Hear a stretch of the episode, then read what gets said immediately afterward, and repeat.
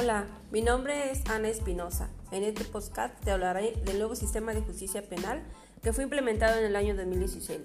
Este tiene su fundamento en el artículo 20 de la Constitución, se le conoce como Sistema de Justicia Penal Acusatorio y tiene como objetivo la solución de conflictos. Destaca que además de los juicios orales para ciertos delitos, aquellos considerados como no graves puedan aplicarse medios alternos de solución de controversias o el procedimiento abreviado.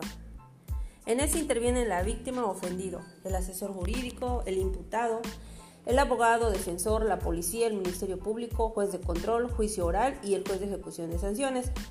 Justicia alternativa es una forma de determinación anticipada del procedimiento, siendo una forma de negociación de la pena entre el Ministerio Público y el imputado o su defensor, de acuerdo con las disposiciones que marca el código, donde el imputado tendrá que aceptar haber participado en el delito y porque el Ministerio Público se compromete a que el imputado no se le imponga una pena mayor a la que se negoció.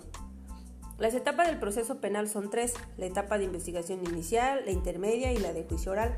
La inicial es considerada como la etapa más importante, ya que el Ministerio Público podrá recabar los indicios, evidencias o elementos que permitan formular una acusación contra la persona que se considera que ha cometido el delito. En la etapa intermedia, se inicia con el escrito de acusación presentado por el MP mediante el cual se ejercita la acción penal por considerar la existencia de elementos suficientes. También puede suceder que el asunto se sobresea por no haber elementos suficientes o bien que se suspende el procedimiento por alguna causa, como por ejemplo que el acusado se haya ido.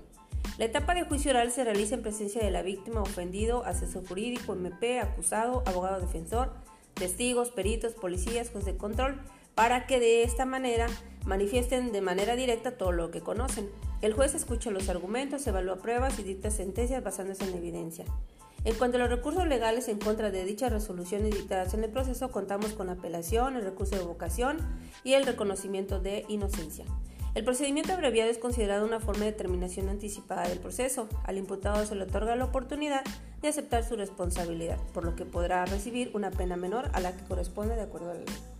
Eso es todo amigos. Hasta luego.